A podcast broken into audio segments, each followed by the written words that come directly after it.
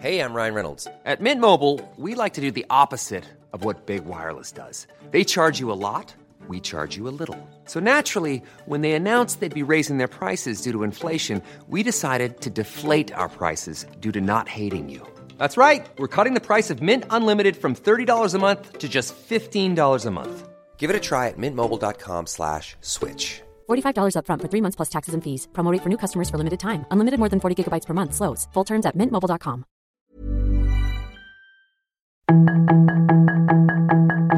Tarde a tarde, lo que necesitas saber de forma ligera con un tono accesible. Solórzano, el referente informativo.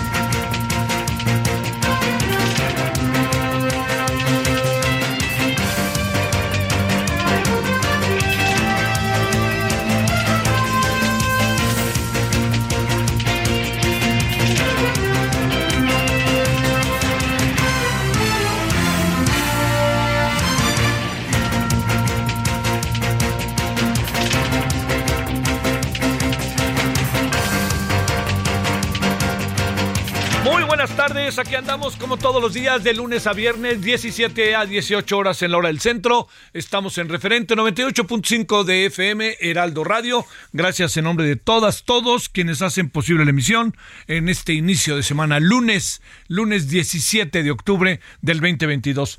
Eh, bueno, eh, están, eh, digamos, en, en curso eh, diferentes asuntos de enorme relevancia de la ahora sí que de la agenda nacional e internacional yo yo le diría que no perdamos por ningún motivo de vista entiendo no que esto es muy eh, es como cómo decirle es como muy este de repente es muy difícil ver más allá de, de, de, nuestras fronteras, ¿no? Por la dinámica que tenemos.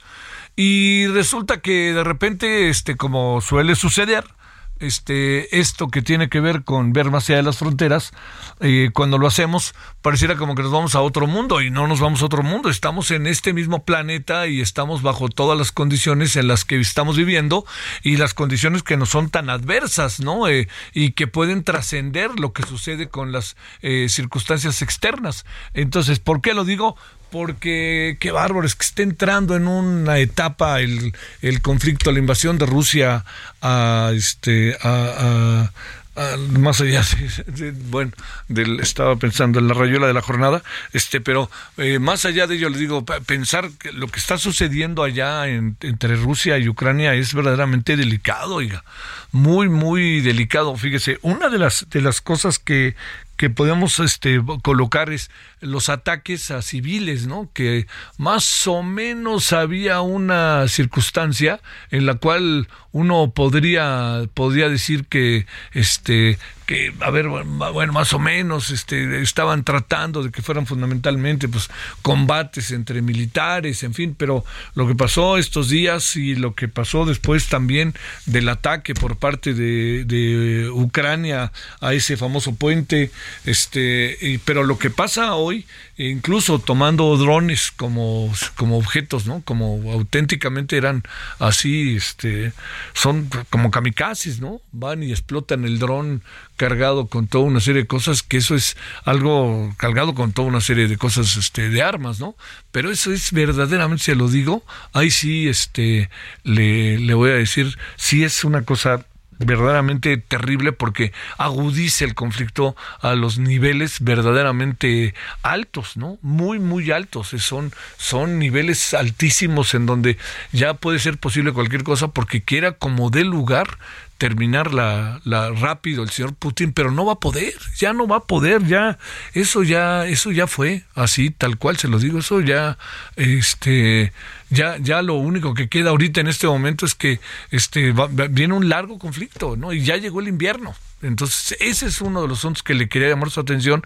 Y otro que quería llamar su atención es el que tiene que ver con eh, lo que sucede en China en donde está el Congreso del Partido Comunista y este Congreso lo que pretende es, eh, bueno, vamos a ver qué pasa, pero el señor Xi Jinping no sé si le voy a alcanzar para quedarse otros años, lleva 15, y lo que venga a pasar o lo que venga a suceder va, va, va a determinar también el futuro inmediato de las relaciones internacionales, ¿no? porque si llega uno nuevo, ¿cómo nos vamos a entender con el nuevo? Y si se queda Xi Jinping, ¿qué es lo que le van a exigir allá adentro en, en China? Pero sobre todo también pues por, lo menos uno ya sabe cuáles son los caminos que están siguiendo, por decirlo de alguna manera. Bueno, todo eso, eso, todo eso se lo planteo por la relevancia que tiene, eh, me parece sumamente importante eh, el, tema de carácter este internacional, que no se nos vaya y no se le olvide una variable más para cualquier cosa que pase entre México y Estados Unidos, usted anótelo, anótelo de por sí para Estados Unidos, pero cualquier cuestión que tenga que ver con México y Estados Unidos de aquí al 8 de noviembre, este, considérela y tómela con tiento y démonos tiempo. ¿Por qué? Porque resulta que el 8 de noviembre son las elecciones intermedias en Estados Unidos. Entonces, yo diría que no dude que se mueva poco nada las cosas, que se queden ahí, ¿no? Nada más con un momento de, de, este, de amagues o cosas parecidas, pero que no pase mucho más, más allá de ello. Y en este sentido, le quiero decir que el viernes en la mañana, hasta lo, conversamos aquí el mismo viernes, en la mañana el presidente dijo que se había desistido este, Estados Unidos de sus demandas, ¿no? En relación al, al Que En la noche entrevistamos a, eh, a, este, en la noche entrevistamos a Kenneth Smith, que fue negociador del, cuando era más joven, fue negociador del TLC, fue asesor y este, él ha vivido mucho tiempo en Estados Unidos en asesoría de tratados, fue asesor en una primera etapa en el, hasta que ya ve que ganó el gobierno de, ganó López Obrador, entonces ya entró el otro equipo, pero en una primera etapa fue importante y se quedó incluso como asesor debido a sus buenos oficios y a su conocimiento. Bueno, todo esto que, le estoy diciendo lo consigno porque el presidente dijo que se había desistido Estados Unidos. Le preguntamos en la noche a Kenneth Smith, que sigue en asuntos que tienen que ver con estos temas, incluso también pensando en los cambios que hubo en, el, en, en la Secretaría de Economía, y cuando le planteamos el asunto, nos dijo tal cual, dice, yo no tengo un solo indicador, yo puedo asegurar que no se han desistido. Bueno, al día siguiente, sábado, resulta que efectivamente no se habían desistido. Hoy el presidente, hasta donde yo pude y seguí la conferencia, todo esto, este, me dio la impresión de que no, ¿eh? Que no tocó el tema y me parece que no tocar el tema de una circunstancia como esta será necesario. Y luego también pues, si, si no le preguntan o, porque se considera que no se le debe preguntar vaya usted a saber veámoslo como usted quiera pues este lo único que le acabo por decir es que este que el, el presidente el tema no lo tocó y que no hay desistimiento. Así ya eso podríamos así cerrar esta historia. Y déjeme cerrar con algo más que me parece que juega un papel sumamente, sumamente relevante. Y eso a lo que me refiero, a lo que me quiero referir, es que hoy el PRI está en un ejercicio pues que en otro tiempo hubiera sido medio lógico, en fin, lo que usted quiera, pero es medio inédito. O sea, ¿por qué? Porque el PRI está juntando a ocho suspirantes a lo largo de hoy y mañana para escucharlos como lo han hecho en algunos otros casos. Y también, por cierto, este, una panista dijo que quiere ser jefa de gobierno, hay ya varios panistas que quieren, pero al final el asunto, lo que me parece más importante de, de todo esto, es que estos ocho suspirantes entre pues sí, o serían corcholatas si quiere usted, o estos autodestapados, porque ellos se han destapado, o el presidente los destapó, ya sabe que el presidente le tira línea al PRI y le tira agenda, pero lo que quiero decirle es que puede ser un ejercicio interesante, pero hay que partir de algo, ¿eh? El PRI no va a salir de su crisis institucional, de su crisis de años y años y años, si el PRI no eh, no, hace una autocrítica seria, ¿no? no golpes de pecho, ¿no? Y no anden buscando en el presidente todos sus males. No, el presidente quizás los ha agudizado, pero donde están todos los males tiene nombre y apellido, y eso es en el propio PRI, ¿no? Cómo se fue desgastando. Y el PRI los trae. El PRI, el presidente trae al PRI este, comiendo ahora sí que como dicen de la mano, ¿no? Como dice el dicho. Entonces, ¿qué va a pasar? Mire, eh, hay cosas que el PRI va a tener que, que hacer. Eh, pero una, una de ellas es que el presidente del PRI le estorba a lo que queda del PRI y le estorba mucho y la razón por la cual le estorba mucho tiene que ver con que ya le rompió en algún sentido, no del todo, ¿eh? ya le rompió en algún sentido la alianza y bueno, pues vamos a ver si lo que pasa en el corto plazo es que se pueda restablecer la alianza, pero con Alito como presidente del PRI no veo cómo el PAN y el PRD quieran hacer alianza. Bueno, Movimiento Ciudadano no más no, pero Movimiento Ciudadano está corriendo por su por su propia vía y yo creo que Movimiento Ciudadano está trae en la mira Movimiento Ciudadano la idea, le diría yo, este de trae trae la idea del Movimiento Ciudadano de que no es su tiempo, pero está preparando su tiempo y su tiempo va a ser en el 2030. Esa es la, la impresión que, que, que uno acaba por tener de lo que está sucediendo. Bueno, así está el asunto. Ya están los finalistas, semifinalistas del fútbol. Eh, Toluca América, que el Toluca, cuidado, eh, cuidado, cuidado. Ya agarró camino con el señor eh, Nacho Ambriz. Y del otro lado está Monterrey contra um, Pachuca. Y cuidado también. no vaya a ser que tengamos una final Pachuca-Toluca, eh. La verdad, y lo digo no por otra cosa, sino por razón de todo lo que ha, se ha podido ver de lo que han hecho estos dos equipos que llegan este, venciendo a equipos, eh, bueno, en el caso del Toluca no era favorito, el Pachuca era ligeramente favorito, pero estaban, eran fuera, eran fuerzas parejas. Y bueno, y el del otro lado, pues ya está el América, que, que le dio una repasada, como dice, como decíamos el fin de semana, o el pueblo es muy malo, o el América es muy bueno, o a lo mejor ni lo uno ni lo otro, ¿no? Como son las circunstancias de la vida. Bueno, eso está ahí para que lo tenga. Me, dio muchísimo gusto ver que la sub-17 femenil le ganó 2-1 a España y con esto está ayer. A ver si mañana se nos hace calificar la siguiente ronda. Y si le interesa el, deporte, a mí mucho, los Yankees la libraron hoy a las 6 allá en el Bronx.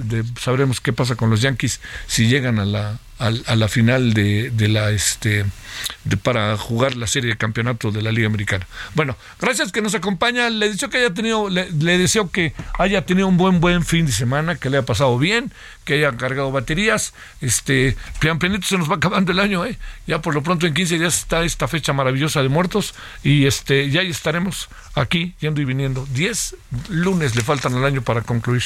Este, es, faltan 10 lunes para que concluya el año. Bueno, vámonos entonces a las 17 con 12 en hora del centro. Buenas tardes. Solórzano, el referente informativo.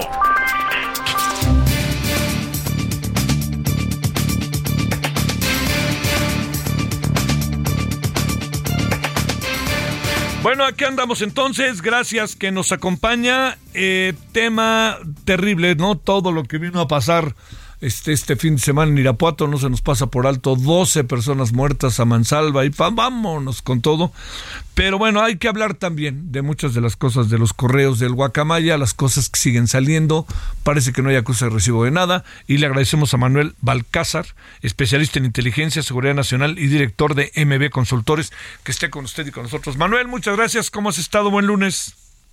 Gracias a ti, Javier, auditorio, pues todo muy bien, afortunadamente. Igualmente, bueno, pues, a tus órdenes. Bueno, a ver, em, eh, empecemos con una. Yo sé que ha estado muy reflexionado, pero sí, sigamos reflexionando si no te importa. Empecemos con los famosos este, correos. A ver, eh, y lo que va saliendo de esos correos, ¿no? O sea, de que todo hacemos y lo que parece ser la verdad, este Manuel, el más no hay mínimo acuse de recibo, como si no hablar de ello es que no pasa, ¿no? A ver, ¿cómo ves las cosas? Sí, mira, yo creo que esta filtración que se da, pues viene siendo una tendencia que se registró en Chile, si no mal recuerdo también en Honduras, y el ejército mexicano no fue la excepción. Es algo que pues va, va a ser el talón de Aquiles de, muchos gobiernos, muchas organizaciones, porque la ciberseguridad es algo que no está tan presente en las agendas de riesgo de ningún país. me parece que hay una brecha generacional importante entre quienes hoy toman las decisiones y los conceptos que implica la ciberseguridad. Entonces, yo creo que era algo pues, que teníamos que esperar un poco como ocurrió y salen estas filtraciones. Ahora, por esta misma brecha generacional, yo tengo la hipótesis que el acuse de recibo no es tan instantáneo, además de una estrategia política. Cuando se, se da la primer nota que se asociaba me imagino, y así corrieron algunas versiones de prensa, pues que se da la, reunión de gestión de crisis en, las altas esferas presidenciales y sale el presidente el, primer lunes del fin de semana siguiente a decir que es cierto, que así ocurrió y que bueno, pues este, vendrían muchas cosas y, se estrena con algo relativo a, su salud, también lo confirma y me parece que en términos de gestión de crisis, pues lograron domar en esa parte, pero aquí el tema es que siguen saliendo pues nuevos asuntos, siguen saliendo nuevas reflexiones, nuevos retos, nuevos secretos se están revelando y efectivamente eh, las autoridades federales pues no han señalado alguna alguna posición en particular. Yo creo que va a ser eso lo que vamos a ver de aquí a que termine el sexenio de, no aceptar o no, acusar de recibido, lo cual también pues es consistente con el sello de la casa. Los otros datos, me imagino que en la realidad de, la presidencia de la República, pues eso sí fue algún desliz que no les queda muy claro cómo ocurrió. El mismo presidente dijo, en México no hay especialistas en seguridad, en ciberseguridad, perdón, nada más falso que eso. La verdad es que el país tiene eh, pues especialistas muy competentes, muy calificados que pues los deberían de estar eh, pensando en voltear a ver y pedirles ayuda, pero a la fecha eso no ha ocurrido. Yo creo que así será. Y, como no ha tocado pues fibras sensibles, se, sigue manejando en los términos de la mañanera. Y hasta ahí yo creo que sí, sí hace falta algo más riguroso o que lo sacuda, o quizá en el marco de las, de las candidaturas, precandidaturas anticipadas, pues algún posicionamiento vaya a exigir cuentas, ¿no? Vimos esto que los diputados estaban considerando llamar al, general secretario para que les explicara. Hubo un par de diferendos ahí, que no es el primero con el Poder Legislativo. Déjame decirte también que estuvo este desaire incluso a la propia bancada de Morena en el Senado de la República cuando se inauguró el periodo de sesiones, que cancelaron los titulares de Defensa y Marina la reunión que tenían programada. Entonces, eh, pues vemos esta parte también, ¿no? unos miembros de el gabinete de seguridad muy alineados con el presidente de la República y esta idea de, gobernar en petit comité. Oye, a ver, este Manuel, eh, déjame plantearte el, el, tema como tal, ¿no? El desarrollo como tal de, de los de los correos. Yo te pregunto, eh, digamos, no hay acuse recibo, pero consideras que en términos de seguridad nacional, en términos de seguridad, pues, ¿no? Este, en general, de, de, la vida interna de una dependencia estratégica tan importante como la Sedena, te pregunto, ¿no encuentras que lo que ha salido hasta ahora ya es de suyo delicado, así dos o tres temas que uno dice, caray, hombre, tendrían que rápidamente ya tomar cartas en el asunto? Completamente de acuerdo, es extremadamente grave y delicado lo que ocurrió y lo que ha salido por la sensibilidad de la información y sí podría comprometer eh, pues acciones de seguridad nacional, acciones muy puntuales. Pensaría quizá que están haciendo la, evaluación de daños y contención. Digo, 6, terabytes es un mundo de información y estarían tratando de, mitigar riesgos, pero lo que ha salido y lo que se presume está pues en la nube o en poder de esta organización Guacamaya, sí eh, pues puede, puede implicar un serio deterioro de las capacidades de, los, de las instituciones y las agencias nacionales en materia de seguridad para contravenir este, los riesgos y las amenazas que están ahí. Pero aquí el tema, fíjate Javier, tiene que ver también con el entendimiento del concepto de seguridad nacional de la clase política. Por supuesto, el gobernante, por supuesto de Morena, que es quien tiene hoy la titularidad del Poder Ejecutivo Federal con el presidente López Obrador, pero en general los políticos del partido que sean no entienden qué es la seguridad nacional. Para mí la prueba más evidente es que tanto el presidente Peña Nieto como el presidente Calderón casi no usaron su Consejo de Seguridad Nacional, que es la instancia que la ley les da para que puedan articular todas las políticas en la materia. Y Calderón la usó limitado, Peña Nieto muy pocas veces, y tengo la impresión que este presidente López Obrador no lo está usando. La prueba más clara es que a la fecha no hay programa para la seguridad nacional 2029-2024 en México. Entonces vemos una, una, una élite que no entiende qué es la seguridad nacional, este, no la toma en serio, no la, no la promociona y por eso, a pesar de la gravedad que implican las filtraciones en estos correos de Guacamaya Leaks, pues no, no, no están haciendo un control de daños, un manejo, una evaluación como debería de hacerse para proteger la seguridad nacional de México. Mm. Oye, a ver, este, por, por otro lado, este, ¿en qué términos debemos de entender lo que dice el secretario de Gobernación de que no tiene por qué comparecer el secretario de la Defensa Nacional? Dice que en defensa no es el organismo ante el que se tiene que rendir cuentas a un funcionario, en este caso la Secretaría de Defensa Nacional, y el con desdén dice que sí, luego dice que no, luego les cambia la fecha. Y ya sabes, en esta, en este proceso de intocable que se está volviendo la, los militares, este, ¿qué, qué pensar de esto? Eh? Pues mira, yo, yo diría, citando los mismos términos que usa la, la clase política en turno, pues ¿qué es la politiquería? Es la política de Chicoche de hoy te digo y no te digo y me escondo y lo, agarro a guasa y es un uso leguleyo de la ley. La instancia eh, legal que correspondería auditar la Comisión Bicameral de Seguridad Nacional. Tres senadores, tres diputados sería lo óptimo. Evidentemente la Comisión de Defensa Nacional tendría un alcance importante pero pues los legisladores tampoco quieren ejercer ese papel. Digo, hay, una herramienta que cualquier Congreso en, un gobierno democrático tiene, que es el control presupuestario. El presupuesto de defensa pasa por el Congreso de la Unión Mexicana y ahí tendrían toda la facultad, toda la legalidad para eh, llamar a cuentas al titular de la Defensa Nacional, al oficial mayor y a todos los que ejercen recursos, pero es algo que históricamente no se vive en México y nos muestra también la inmadurez de las relaciones cívico-militares y las, las diferencias y lejanías que hay entre el poder militar y el poder político, que en crisis como estas, pues aprovechan personajes como el secretario de Gobernación, muy, muy posiblemente ordenado por el presidente, pues para no ir a rendir cuentas, porque eso no es, no es lo que caracteriza esta administración. Entonces, pues le, dan eh, vueltas a la ley aprovechando el desconocimiento y la ignorancia que también tienen los diputados dicho sea de paso, ellos también son corresponsables. Sí, claro. Y es evidente que, pues ahorita como estamos con, con el proceso al interior del legislativo, hay quien, sin la menor duda, se suma a Morena y ya le quitan pecados, o este, y hay quien, Morena dice, no me toques a mis funcionarios porque pues veto a saber qué puede acabar pasando. Me parece absurdo, Manuel, que no haya una comparecencia en función de lo que está pasando con, con los guacamayos, este, con, con los correos de guacamaya. ¿eh?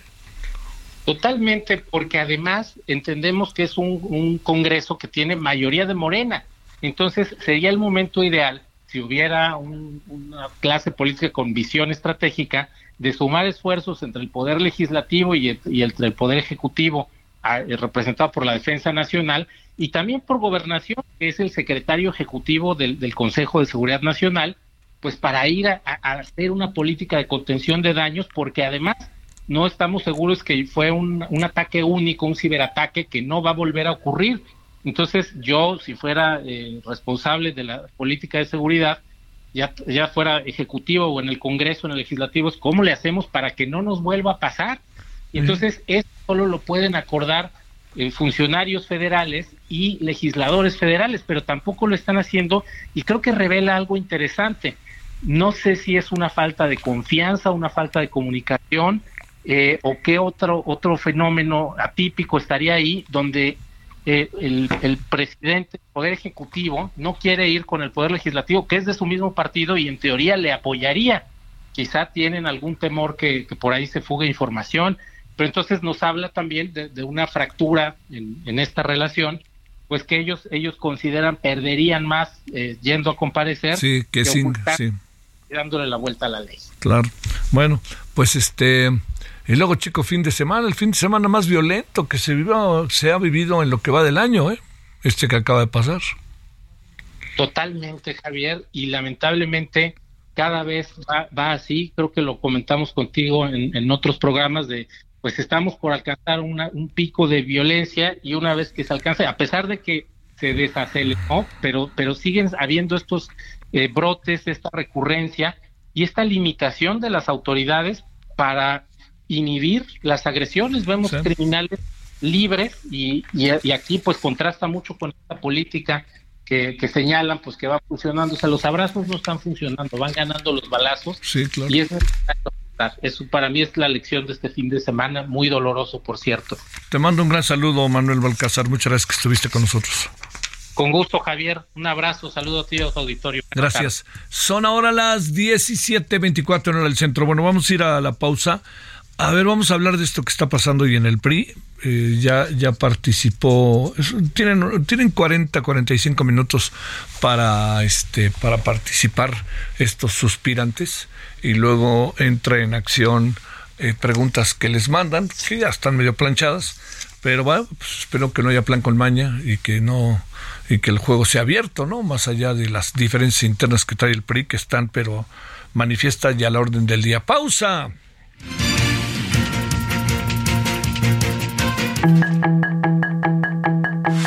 El referente informativo regresa luego de una pausa.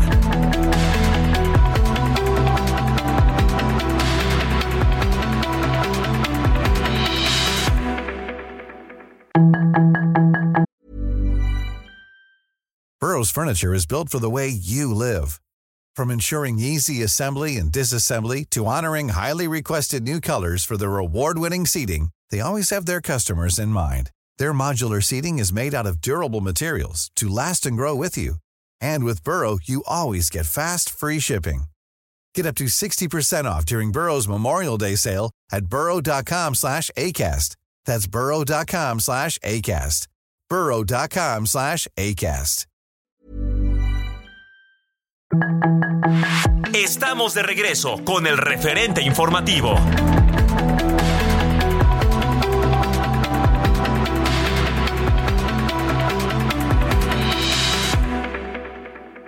Chale chango chilango, cachafa chamba te chutas, noche que andar de tacuche. Y chale con la charola, tan choncho como una chinche, más chueco que la payuca, con fusca con cachiporra, te pasa andar de guarura. Mejor yo me echo una chela. Y chance enchufo una chava, chambeando de chafirete, me sobra chupe pachanga.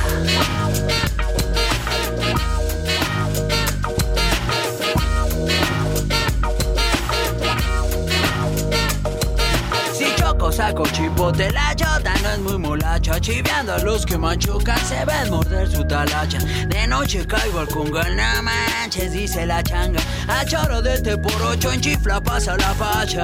Pachuco, cholos y chundos, chichinflas y malapachas. Acá los chompiras rifan y bailan tibiritabas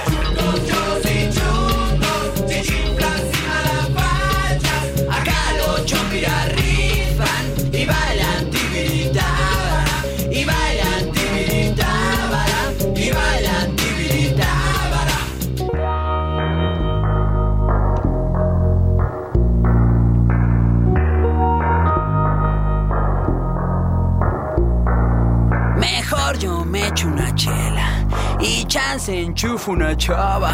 Chambeando de chafirete, me sobra chupe pachán.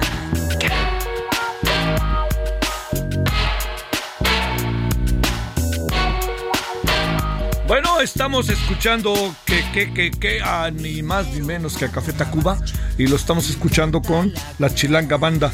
Este, bueno, eh, la razón por la cual nos acordamos regularmente de esta muy interesante banda, me atrevo a decir, es que se van a presentar eh, con eh, la Orquesta Sinfónica de Guanajuato en el Festival Cervantino. Qué padre, ¿no? Puede ser algo sumamente, suma, sumamente interesante. Pero bueno, ahí está Café Tacuba con Chilanga Banda y nos acordamos de ellos. Y los que estén en Guanajuato y los estén posibilidades de ir a verlo, vayan, ¿eh? creo que es en Alón de las Granaditas, entonces se pone padrísimo. Acá los y bailan y bailan tibiritábara, y bailan tibiritábara, transando de arriba va. Solórzano, el referente informativo. Aniversario Soriana lo damos todo. Aprovecha hasta un 30% de descuento en toda la juguetería y 25% de descuento en edredones, sábanas y almohadas. Sí, 25% de descuento. Soriana, la de todos los mexicanos. A octubre 16, no aplica con otras promociones. Aplican restricciones. Bueno, oiga, me, confundí. Yo pensé que se presentaba yo mañana y se presentó el fin de semana. Ofrezco una disculpa. Este Café Tacuba se presentó el fin de semana con la Orquesta Sinfónica de Guanajuato de, y este de la Universidad de Guanajuato. Y bueno, y los que fueron que la hayan gozado, ¿no? Eso sí, porque ha de haber estado en verdad que bien, ¿eh? En verdad que bien. Bueno, 17.34 en la hora del centro. Víctor Manuel Alarcón Holguín, doctor en ciencia política, profesor investigador de la UAM Iztapalapa. Víctor Manuel, Víctor, ¿cómo has estado? Gracias, buenas tardes. Como siempre, un gusto saludarte, Javier, a, través tuyo y a todo tu auditorio. Gracias. La gran cuestión es la, la es si eh, con este proceso de destape que se avente el PRI esta tarde y mañana, ocho, ahora sí que ocho toros, toro, ocho, ocho toros era así, ¿no? Era algo así, cuando se decía de los toros, este, ¿cómo ves el asunto? ¿Cómo lo encuentras? Este, ¿qué puede pasar? ¿Le puede servir de algo al PRI? ¿O el presidente les acabó diciendo qué es lo que tienen que hacer? ¿Qué alcanzas a apreciar, Víctor Manuel? Bueno, mira, desde luego es un momento todavía muy, todavía con cierta especulación, como bien lo señalas. Eh, yo creo que todos los partidos en este momento eh, pues están reaccionando evidentemente ante los elementos que después de la quiebra de la coalición por un sentido fáctico, ¿no? Después de esta aprobación de la iniciativa de militarización del país, pues esta fractura, aunque aunque trataron de resarcirla, ¿no? Eh, rebautizando incluso a la coalición ahora llamándola Unidos, de todos modos ya está lanzando, muy particularmente vemos la reacción sobre todo en el Partido Revolucionario Institucional, en donde parecería ser que eh, su valoración de que eh, yendo de manera separada, pues puede ser un elemento incluso que eh, pudiera eventualmente acercarles, incluso paradójicamente, aún más al presidente López Obrador, o sea, en esta idea de que están, digamos, diciendo, bueno, nos conviene ir separados, este, corremos menos riesgos, nos, nos van a golpear menos,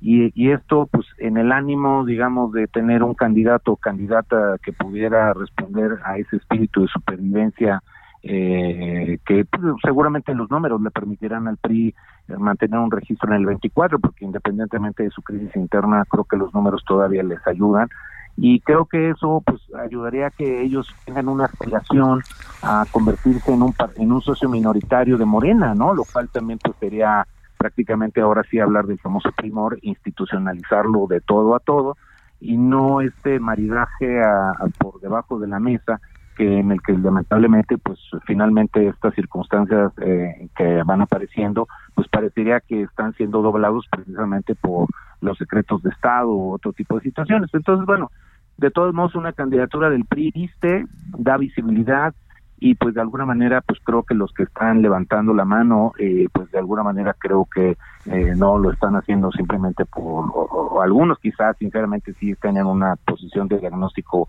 oposicionista por ejemplo como puede ser el caso de Claudio Ruiz Macié o Beatriz Paredes pero otros pues honestamente pues yo veo más que es un sentido más oportunista eh, pensando en que esto les puede sumar puntos para restaurar o para buscar una relación privilegiada con lo que resulte del régimen en caso de que Morena repitiera eh, en el poder, ¿no?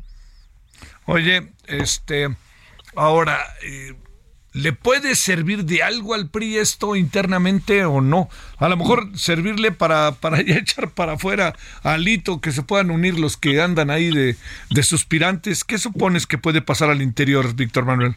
Bueno, seguro, ¿no? Eh, eh, esta parte del, control de la marca PRI, pues como te mencionaba, o sea, sigue siendo un partido nacional, digo, independientemente de lo golpeado que esté o no. Digo, eh, claro, en algunas partes del país, no es ni, no es la tercera, sino hasta la cuarta fuerza política, pero aún así es una marca que puede todavía desarrollar ciertos ámbitos, digamos, eh, como yo lo mencionaba, o sea, en el peor de los escenarios, digamos, podría pasar a ser un partido marginal, entre lo peor que le puede pasar al país que pudiera quedar entre 5 y 10%, digo, ahorita están listas del 10, pero pero los números de todos modos eh, en un contexto de dinámicas como los que presenta eh, las coaliciones no eh, de todos modos pues el PRI jugando por separado bueno pues puede tener una base que en todo caso, como le pasó en el 2000, ¿no? Eh, cuando perdió por vez primera la presidencia, pues pasó por un proceso de reorganización que justamente tuvo en Beatriz Paredes a alguien que tuvo la capacidad para levantar al PRI en condiciones bastante adversas, no tan no tan adversas como las que se ven ahora con porcentajes todavía mucho más bajos, pero que de alguna manera pues sí, alguien que pueda valorar, digo, creo que en ese sentido Alito Moreno perdió una oportunidad muy importante para consolidar un liderazgo eh, y, mantenerse a pie de lodo. Eh, en este sentido, en un primer momento, pues eso era lo que daba una imagen relevante de él en la idea de esta búsqueda de alianzas con el PAN y el PRD.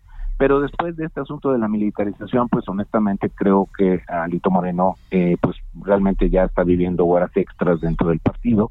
Eh, y en ese sentido, pues me parece a mí que en la medida en que vaya avanzando este proceso de definición de una candidatura y la presión o no que finalmente pudiera darse en el seno de la oposición para decidir si se va o no con un candidato, al menos PRI-PAN-PRD, eh, pues yo creo que en ese sentido el PRI me parece a mí que será, como ya lo está haciendo, pues quizá uno de los primeros que se baje del ring y, buscar, digamos, aunque sea, insisto, esta suerte, digamos, de jugar por separado, pero con el ánimo, con la idea de que ese acercamiento permita, digamos, una reestructuración de una alianza con Morena, ¿no? Aunque sea un partido minoritario, pero que desde ahí por lo menos como lo jugó en su momento con el PAN, eh, en los años de la alternancia con el PAN, pues que ellos se vuelvan precisamente a tratar de convertirse en un actor clave en las dinámicas de coalición en el momento en que hubiera que pasar alguna eh, legislación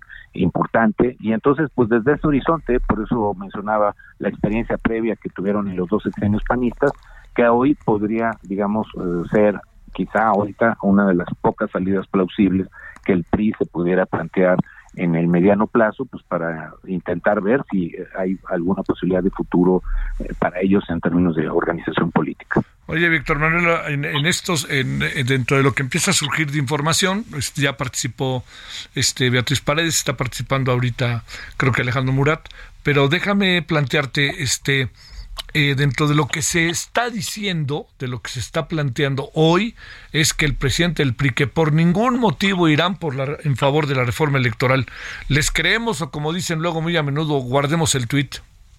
Eh, pues mira, yo creo que por lo menos todavía, pues eh, este aspecto testimonial en el cual Alito Moreno pues trata por lo menos todavía de proteger un poquito la imagen, pero pues bueno, es evidente que cuando ya te tomaron la medida ah, por una vez primera, pues deja ya, evidentemente, como bien tú lo señalas, pues deja bastantes dudas razonables de que esto, en términos de, disciplina, ya lo vimos también con el voto propiamente dicho de, la militarización, pues bueno, cuando ya un partido pierde control de su dinámica entre coordinadores parlamentarios y, la base eh, de las fracciones, pues bueno, esto ya prácticamente diría que eh, es un poco nada más eh, cubrir el expediente, ¿no? Para decir, bueno, yo les di la orientación, pero el partido se me reveló y, yo ya no pude hacer nada. Entonces esto pues es un poco lavarse la cara ante la posibilidad de que pues sí, en la reforma electoral PAN y PRD a lo mejor pues irán y quizá el MC pues irán en esta lectura de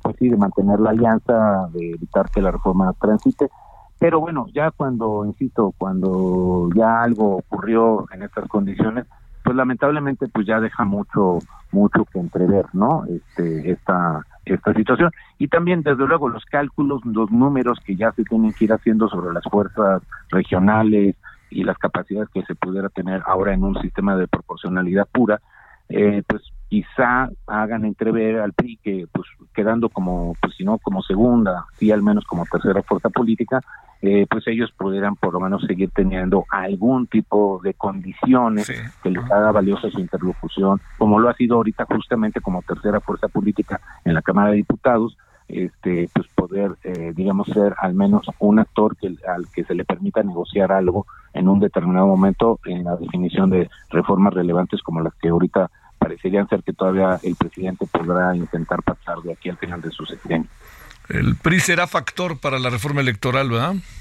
Pues puede convertirse, ya los números ahorita nos lo están mostrando, entonces pues con esa fractura que se están empezando a eh, se está empezando a manifestar tanto en el bloque de diputados como en los senadores, pues esto ya ciertamente pues sí nos da una idea de que hay eh, expectativas no muy alentadoras del lado de la oposición para no pensar que por lo menos la reforma constitucional, al menos en lo que le interesa fundamentalmente al presidente, pues pudiera o no presentarse, ¿no? Eh, Al menos en aspectos, quizá no toda la reforma electoral eh, como tal, pero sí algunos aspectos relevantes, ¿no? Eh, que, que eso evidentemente se tendrá que ir viendo conforme se vaya dando la discusión.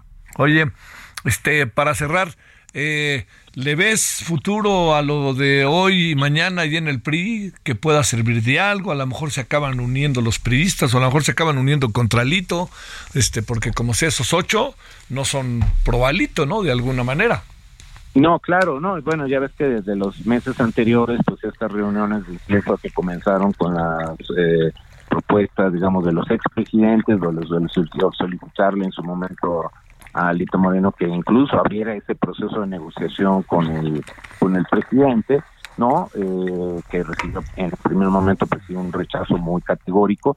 Pues bueno lamentablemente pues eso eh, no necesariamente Alito Moreno pues tenía un control de esas de esas eh, votos porque precisamente son actores que están a su vez muy vinculados con estos expresidentes. Entonces creo que también aquí eh, eh, esto esto nos puede dar una idea de cómo los expresidentes del PRI pues están moviendo a sus propias corrientes, a sus propios grupos internos. Y eso es lo que de alguna manera nos está dando la idea de que este equilibrio de fuerzas pues está empezando a mover y claramente en una dirección que no va a ser favorecedora para el presidente. ¿no? Da la impresión de que... el presidente del PRI. Sí, da la impresión de que esto ya fue, ¿no?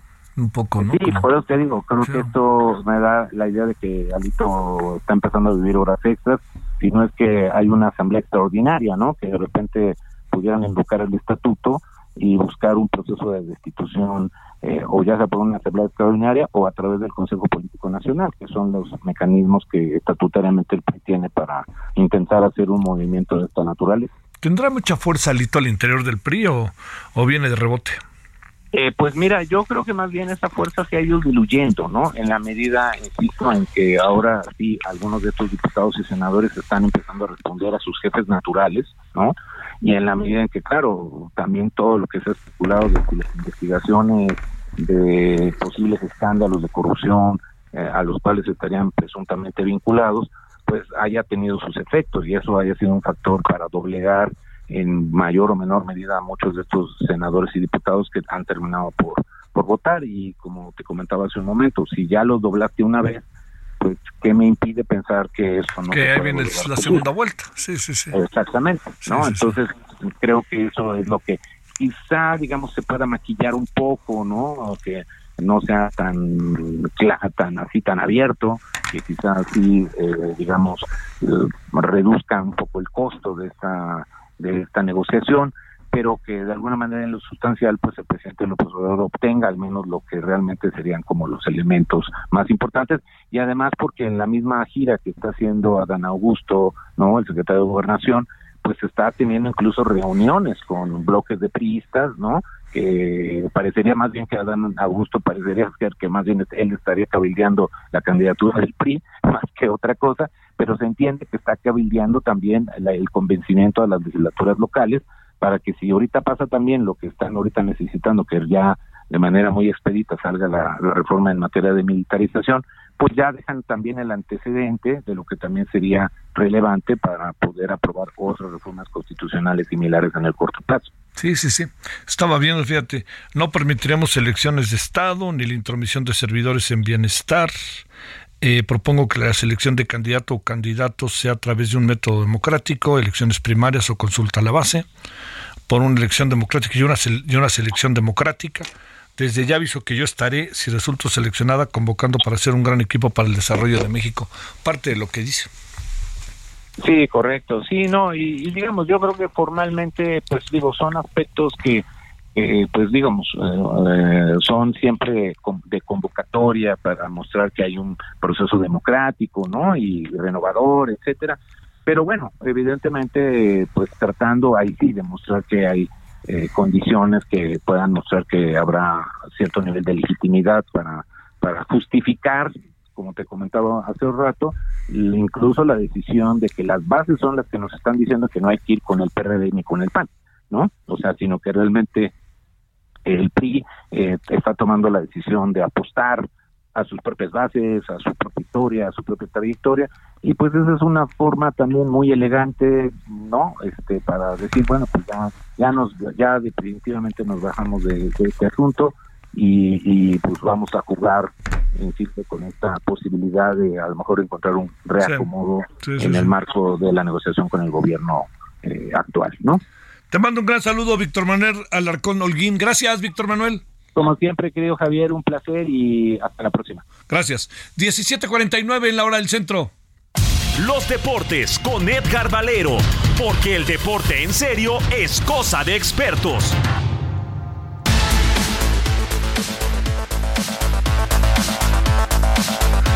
Querido Edgar, ¿cómo has estado? Muy buenas tardes. Mi queridísimo Javier, muy bien, gracias, buenas tardes. Eh, felicidades, felicidades. ¿Ya tenemos un buen presidente deportivo? Ya tienes un gran director deportivo. Javier. ¿Director deportivo? Sí, sí, sí. ¿Tú crees que sí?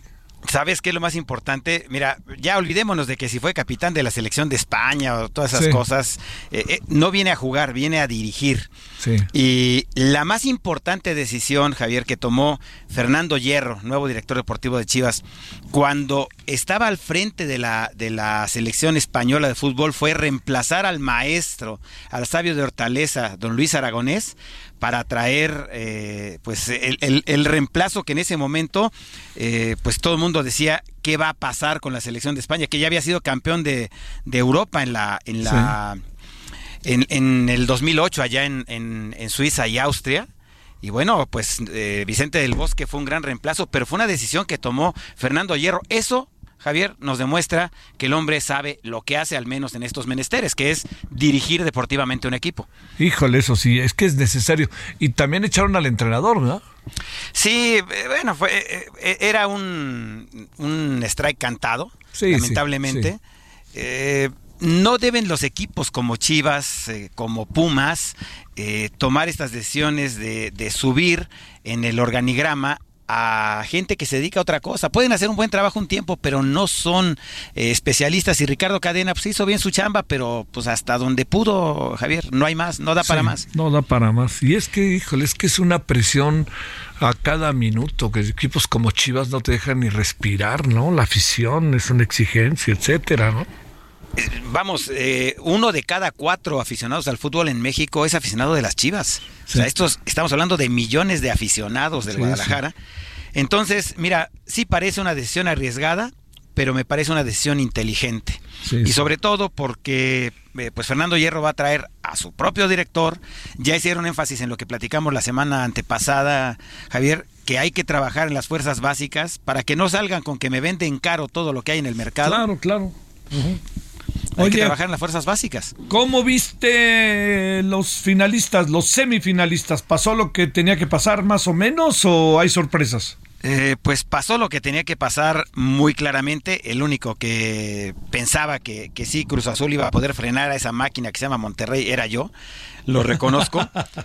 y sabes que se vio chiquito el Cruz Azul frente a Rayados. Les pasaron por encima. Fue implacable eh, Rayados y pues sí pinta para la final, eh, Javier, el América Rayados, ¿no? Oye, lo que sí es que el Toluca, yo pensé que le iba a costar, que el Santos iba a, remontar, pero a lo mejor el estado de ánimo del partido pasado les ayudó muchísimo, ¿no? A los, a los de Nacho Ambriz, ¿no? Al chorizo power, como le dicen, ¿verdad? Sí, sí, sí, ¿no? ¿No te da la impresión?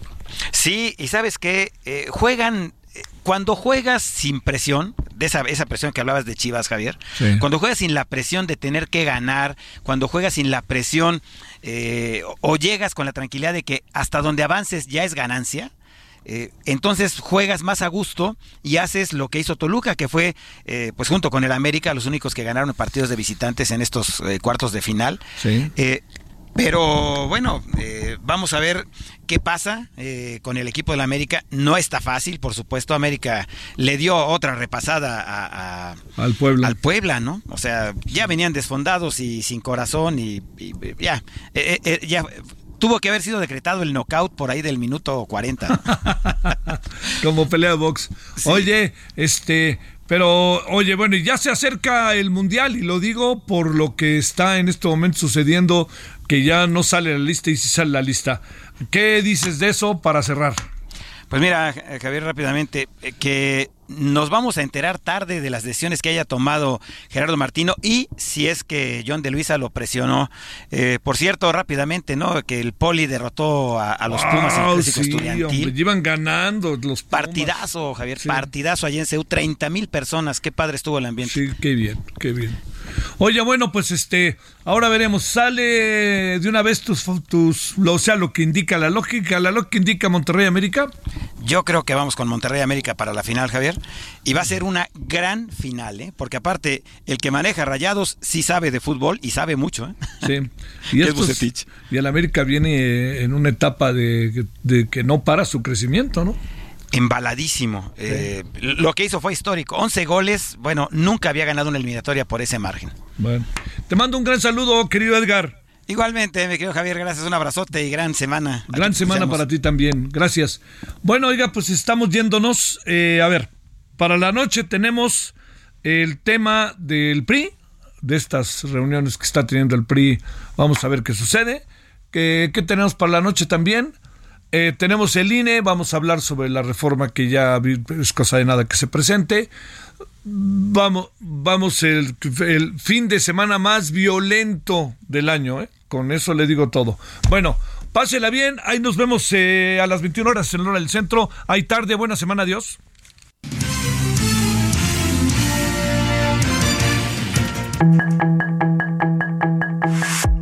Hasta aquí Solórzano, el referente informativo.